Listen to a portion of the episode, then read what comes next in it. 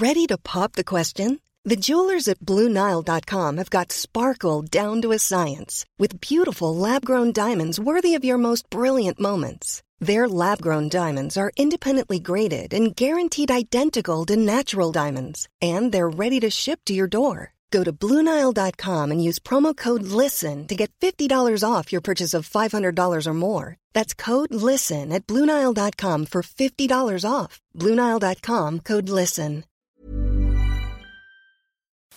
Bonjour à tous chers abonnés et spectateurs, aujourd'hui j'enclenche la destruction programmée de ma chaîne car on va s'intéresser à une période charnière et récente de l'histoire de France, qui est comme vous avez pu le voir la guerre d'Algérie et l'indépendance de ce pays. Alors cette vidéo ne sera pas un gros scénario comme d'habitude, mais plutôt une succession de deux hypothèses différentes, une grosse et une plus petite, basées sur des idées et des plans ayant vraiment existé, allant de la non-indépendance à la partition de l'Algérie. Donc je suis très au courant que ce sujet est un sujet sensible. Les passions sont grandes autour de cette période, en France comme en Algérie, et les souvenirs parfois récents et douloureux. Ainsi, j'ai écrit cette vidéo en tentant de rester le plus dépassionné, neutre et factuel possible. Néanmoins, si vous avez quelque chose à redire, car il y a toujours quelque chose à redire, vous pouvez faire ce que vous faites très bien d'habitude dans mon espace commentaire, c'est-à-dire débattre ou critiquer de manière calme et constructive, et de ne pas insulter ma pauvre mère qui n'a rien demandé à personne. Rappelez-vous que je suis ouvert à la critique et que je fais du mieux que je peux pour lire tous vos commentaires. Même si au vu des précédents sujets un peu polémiques, je vous fais confiance pour débattre ou critiquer dans le calme. J'en profite également, avant de commencer, par saluer les 0,8% de mon audience qui me suivent depuis l'Algérie, chose que je n'ai pas eu l'occasion de faire jusqu'à maintenant. Je tiens aussi à rappeler que cette vidéo n'a pas pour but d'être exhaustive, tant la guerre d'Algérie est une période complexe et chargée. Et sans plus tarder, on va commencer en faisant un bref rappel de la vraie histoire. Si vous estimez que vous savez tout ce qu'il y a à savoir, la nouvelle fonctionnalité de YouTube permet de se rendre à la partie de la vidéo que vous désirez. Et sur ce, commençons. Contrairement à l'Indochine, qui est perdue en 1954 à la suite des accords de Genève, l'Algérie, où les Français sont présents depuis 1830, est alors une colonie de peuplement, où un million de colons d'origine européenne côtoient environ 9 millions d'autochtones musulmans et juifs, en très forte croissance démographique. Seulement, dans un contexte général de décolonisation, la population musulmane d'Algérie connaît une insatisfaction grandissante. En effet, malgré les promesses des différents gouvernements français, les colons et les locaux algériens ne bénéficient pas du même traitement et des mêmes droits. Les meilleures terres agricoles sont généralement contrôlées par des Européens, et un statut spécial régule le statut des musulmans. Ceux-ci ne bénéficient que d'une représentation politique très limitée.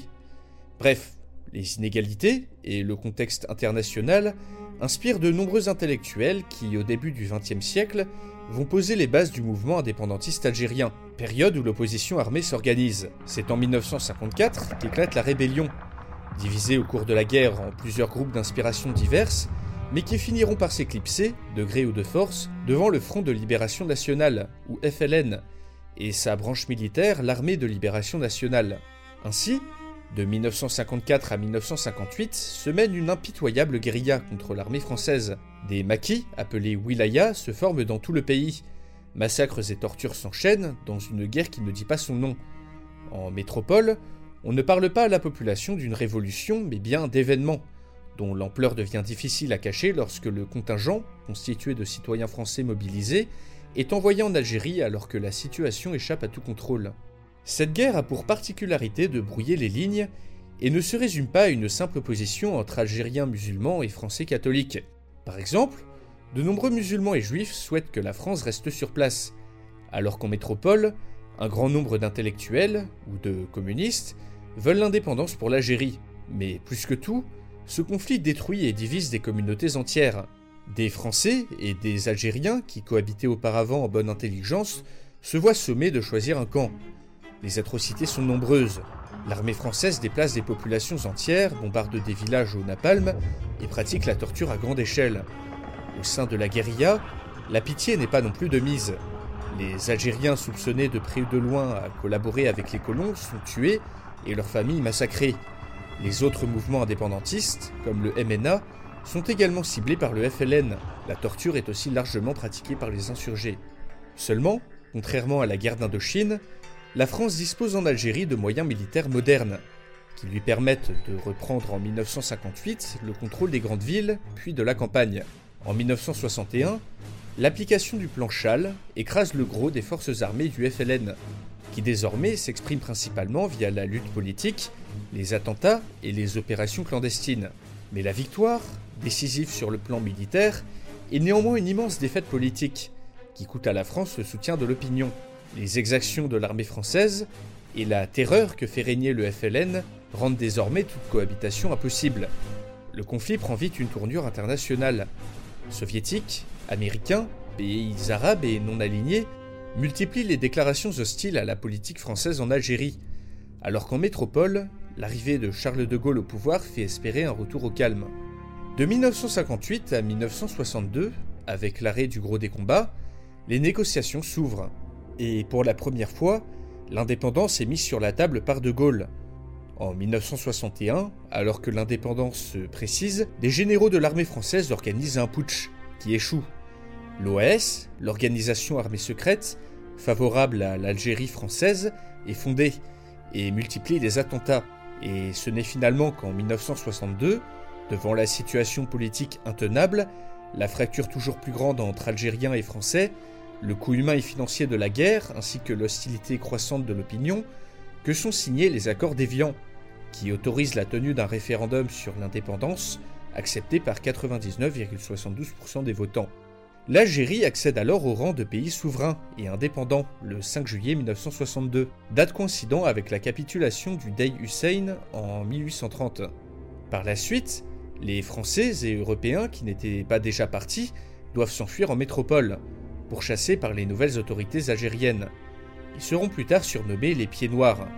En France, 3,2 millions de personnes ont au moins un parent ou un grand-parent ayant été un jour français d'Algérie. N'oublions pas non plus les Harkis, les Algériens ayant collaboré avec l'armée française, qui sont victimes d'un immense massacre perpétré par les troupes du FLN, devant la passivité de l'armée française, et ce malgré les accords d'Évian censés leur procurer une amnistie totale. Le peu ayant été accepté par la France sur son sol sont internés dans des camps, et finissent par obtenir la nationalité.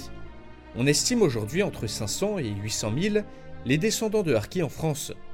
En Algérie, les pieds noirs et les Français nés sur place sont encore aujourd'hui quelques milliers, avec une moyenne d'âge de 70 ans. Le coût humain est effroyable. Les différents spécialistes s'accordent à dire qu'entre 300 et 400 000 Algériens, civils comme combattants, sont morts durant la guerre, du fait des exactions de l'armée française, de celles de la rébellion ou des massacres d'après l'indépendance. Du côté français, on compte environ 23 000 morts pour l'armée et environ 2800 chez les colons. Aujourd'hui encore, la mémoire de la guerre d'Algérie fait l'objet d'une bataille culturelle de part et d'autre de la Méditerranée, et est devenue un important sujet de discorde entre la France et l'Algérie. Mais au plus fort de la crise, rappelons-nous bien que l'indépendance n'était pas la seule solution proposée, et différents autres plans auraient très bien pu voir le jour, et ainsi pu totalement changer le cours de l'histoire. C'est ce à quoi nous allons maintenant nous intéresser, chers abonnés et spectateurs. Que se serait-il passé si, dans un monde alternatif, l'Algérie n'avait pas pris son indépendance. Nous allons voir deux scénarios plus ou moins probables et qui dans un autre monde auraient pu changer le visage de l'Algérie, mais également de la France. Scénario numéro 1, la non-indépendance, l'intégration et la francisation de l'Algérie. Alors le seul moyen pour la France de garder l'Algérie tout entière sur le long terme aurait été à mon avis de donner la nationalité et tous les droits de la citoyenneté française aux 9 millions d'Algériens, et d'intégrer définitivement le pays au territoire français, menant à une francisation de l'Algérie, et comme le veut la formule du général de Gaulle, à la création d'un seul État de Dunkerque à Tamanrasset. Seulement, ce scénario est extrêmement difficile à rendre probable. Avant l'arrivée de De Gaulle au pouvoir, les faiblesses structurelles de la 4ème République empêchaient toute réforme d'ampleur à ce sujet. Et lorsque la 5ème République fut proclamée, de Gaulle adopta une politique tout d'abord favorable à l'Algérie française, mais qui devint rapidement une politique d'autodétermination. Malgré ses discours, où le général proclame son attachement à l'Algérie française, celui-ci avait une position différente en privé, comme l'attestent de nombreuses citations. De Gaulle voyait en fait les Algériens comme inassimilables par la société française, ce qui le poussa plus tard à ouvrir la voie à l'indépendance. Donc à moins de changer l'histoire pour intégrer totalement l'Algérie à la France des décennies, voire un siècle avant la guerre, je ne vois vraiment pas comment la France aurait pu garder ce territoire dans les conditions de l'époque. Même en cas de fusion des deux pays, ceux-ci se seraient forcément séparés à terme. C'est pour ça que ce scénario sera volontairement facilité. Car imaginons quand même, imaginons que De Gaulle ait, juste après son accession au pouvoir, intégré l'Algérie à la France par référendum et donné la citoyenneté française à tous les Algériens. La France, de cette réalité alternative, s'étend donc des confins du Sahara jusqu'à Dunkerque, et 9 millions d'Algériens musulmans et juifs deviennent, de fait, français. Alors bien sûr, la lutte pour l'indépendance aurait continué pendant des décennies, mais dans une sorte de guérilla larvée, et pas sous la forme d'une guerre. Car en 1958, les maquis algériens étaient en mauvaise posture, et la décision d'intégrer l'Algérie à la France aurait à mon avis fait perdre de nombreux soutiens aux indépendantistes dans la population, en tout cas, au moins les premières années, car il aurait vite fallu transformer l'essai. Même si dans ce scénario les Algériens auraient possédé en théorie les mêmes droits que les Français, dans la pratique, cela n'aurait bien sûr pas été aussi simple. Les colons auraient toujours possédé les meilleures terres, l'espérance de vie et l'éducation des Algériens auraient toujours été largement inférieures, et on peut parfaitement imaginer qu'une administration autrefois coloniale fasse perdurer certaines discriminations dont étaient victimes les autochtones, même si ceux-ci sont désormais français dans ce scénario. Ainsi, afin de garder l'Algérie sur le long terme, il aurait donc non seulement fallu l'égalité de droit, mais également une égalité d'éducation et une égalité relative d'économie avec la métropole. Pour garder l'Algérie donc, une sorte de plan Marshall aurait dû être mis en place par le gouvernement français, afin de développer un territoire immense et de franciser sa population. Une tâche complexe, coûteuse, qui avait dû être abandonnée dans la réalité. Dans ce scénario, une part substantielle du budget de la France aurait donc été consacrée au développement de l'Algérie. Malgré les ressources pétrolières et gazières du Sahara, qui commençaient à peine à être exploitées en 1958, le coût financier pour la métropole aurait été très lourd. Le développement du rail, du nucléaire et de l'État-providence en France aurait été grandement ralenti, mais l'Algérie se serait retrouvée transformée. En gros, dans ce scénario, la France aurait dû sacrifier le développement de la métropole pour développer l'Algérie, un scénario peu probable qui lui aurait coûté très cher sur le plan économique et international, au moins pour les premières décennies. Mais imaginons que ce plan Marshall pour l'Algérie se déroule comme prévu. Dans ce monde alternatif, l'exode rural aurait été accéléré et des millions d'Algériens scolarisés, des villes entières sorties de terre, et malgré les discriminations persistantes, des millions d'Algériens sortis de la pauvreté, au prix du développement que nous avons connu en France dans la réalité. Les 30 années de développement économique qu'a connu la France, les 30 glorieuses, auraient sûrement été ramenées à 20 si l'Algérie était restée française. Au final, je pense tout de même que la construction d'infrastructures et le développement d'une industrie locale auraient fini, lentement certes, par compenser les énormes coûts. Les ressources en hydrocarbures de l'Algérie, une fois exploitées, auraient pu permettre à la France de combler son retard, faisant de la France le premier producteur de pétrole européen et à terme la première puissance du continent, devant l'Allemagne, à l'aube des années 2000. Mais ce succès apparent aurait caché à mon avis de nombreux problèmes. Déjà, il n'est pas du tout certain que les Français de la métropole aient accepté de payer plus d'impôts et sacrifier une partie de leur modèle social pour des Algériens vus comme distants géographiquement et culturellement, menant à une fracture entre les deux côtés de la Méditerranée. Ensuite, la croissance démographique algérienne, largement supérieure à celle de la France, aurait été un frein immense à l'intégration. En effet, les 9 millions d'Algériens de 1958 auraient été amenés à terme à devenir plus de 40 millions, soit 30 à 40% de la population française de ce scénario, ce qui n'est pas sans conséquence du point de vue électoral, mais aussi identitaire.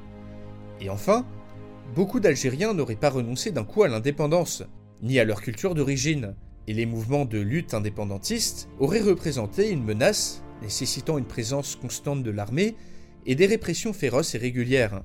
Sauf que dans ce scénario, comme dans notre réalité, la tolérance aux morts et à la violence aurait diminué graduellement. Je pense donc qu'il aurait suffi d'une nouvelle révolution en Algérie dans les années 80-90 et d'un retour à l'état de guerre pour que la pression de l'opinion publique et internationale fasse partir la France.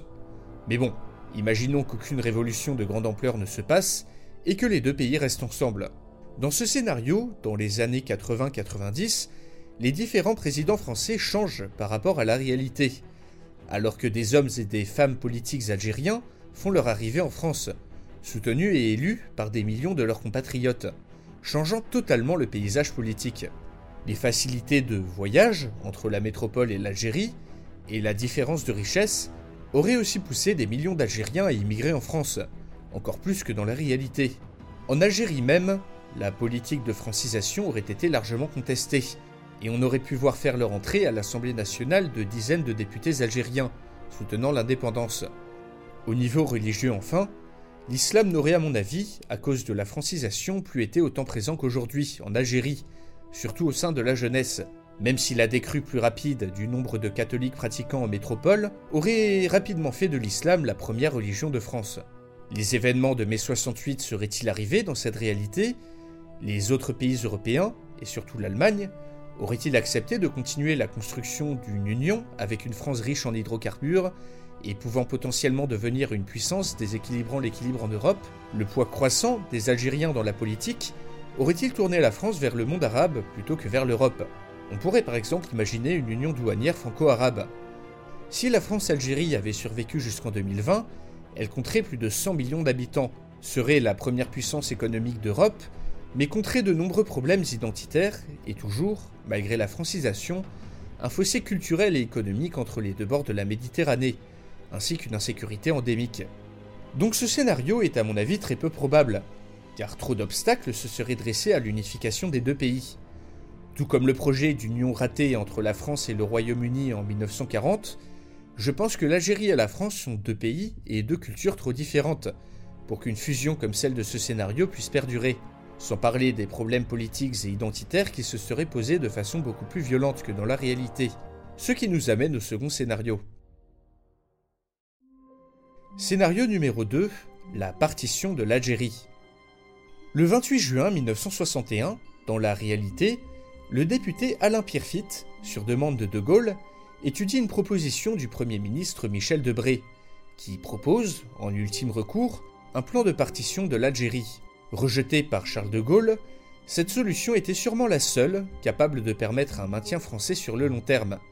En gros, l'idée était de créer deux enclaves, à Alger et à Oran, où tous les Français, Européens et musulmans en pro-français, se regrouperaient, tandis que les Algériens, préférant vivre dans une Algérie contrôlée par le FLN, auraient en gros le reste du territoire. À l'intérieur de ces enclaves, une ligne de démarcation entre Européens et musulmans serait construite, à l'image du mur de Berlin ou de Jérusalem.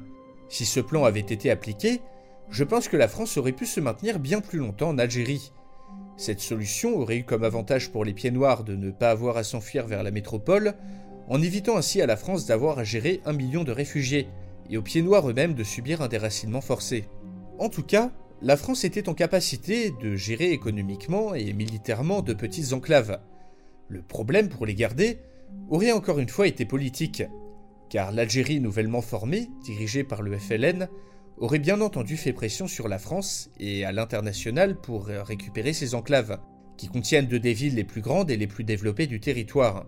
Les villes d'Alger et Oran auraient profité de leur position pour devenir un lieu de commerce privilégié et un carrefour culturel, même si à l'intérieur de celle-ci, la séparation entre Européens et musulmans aurait été source de nombreuses tensions et aurait valu à la France des boycotts et des sanctions à l'international. Alors la question est, si la France décide dans ce scénario, encore une fois, d'accorder la citoyenneté aux musulmans pro-français vivant dans les enclaves, si oui, il est fort possible que ces enclaves puissent perdurer dans le temps, et suite à un référendum d'autodétermination, deviennent partie intégrante du pays.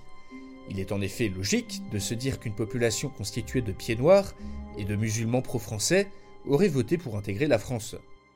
Ainsi, dans ce scénario, Alger et Oran seraient aujourd'hui considérés au même titre que l'enclave de Ceuta pour l'Espagne, des départements français, pas totalement d'outre-mer, composés d'une majorité de pieds noirs et d'une proportion grandissante de musulmans. Mais tout comme Ceuta aujourd'hui, ces enclaves seraient devenues de plus en plus difficiles à tenir, car constituant un îlot de richesse, et donc une destination privilégiée pour les millions de personnes aux alentours, cherchant une meilleure vie. Ces enclaves auraient également empoisonné la diplomatie française avec les autres pays musulmans, et surtout ceux du Maghreb, ce qui sur le long terme aurait peut-être été suffisant pour que la France rende les enclaves à l'Algérie. Car si la France avait cédé à la pression algérienne et internationale et rendu les enclaves, imaginons 20 ou 30 ans après l'indépendance, peut-être que les pieds noirs auraient pu rester sur place et un pays multiconfessionnel voir le jour. Un peu à l'image des Blancs d'Afrique du Sud, la minorité pieds noirs de ce scénario aurait été partie intégrante de la nation aux côtés des Algériens, et encore aujourd'hui, un relais culturel et diplomatique important dans les relations franco-algériennes, cohabitant avec des Algériens musulmans au sein d'un pays bien différent. Want flexibility? Take yoga. Want flexibility with your health insurance? Check out United Healthcare Insurance Plans. Underwritten by Golden Rule Insurance Company, they offer flexible, budget friendly medical, dental, and vision coverage that may be right for you. More at uh1.com.